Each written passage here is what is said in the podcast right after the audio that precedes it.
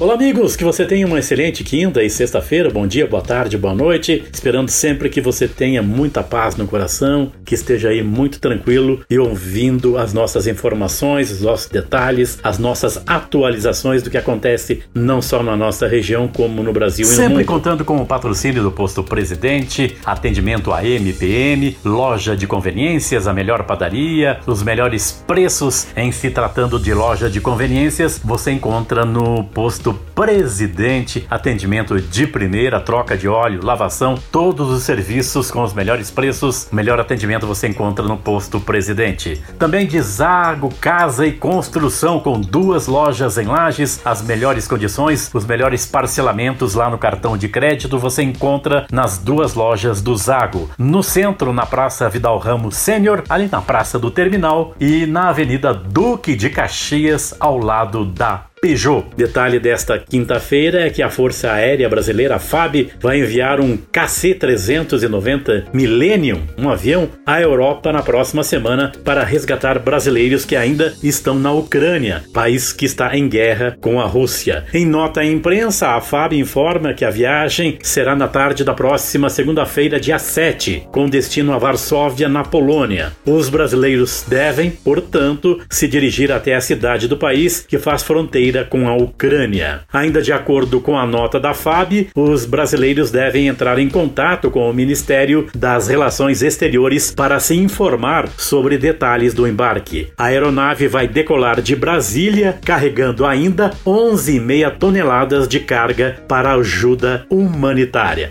Muito importante isso. A viagem terá paradas técnicas em Recife, aqui no Brasil, ainda em Cabo Verde e Lisboa. O retorno da aeronave com os brasileiros brasileiros está previsto para amanhã da próxima quinta-feira, dia 10 que tenham uma ótima viagem, uma viagem dentro do possível, tranquila de retorno, mas o importante é que todos retornem com segurança. É esse o nosso desejo, desejo de todos os brasileiros. Um abraço, voltamos amanhã com mais informações.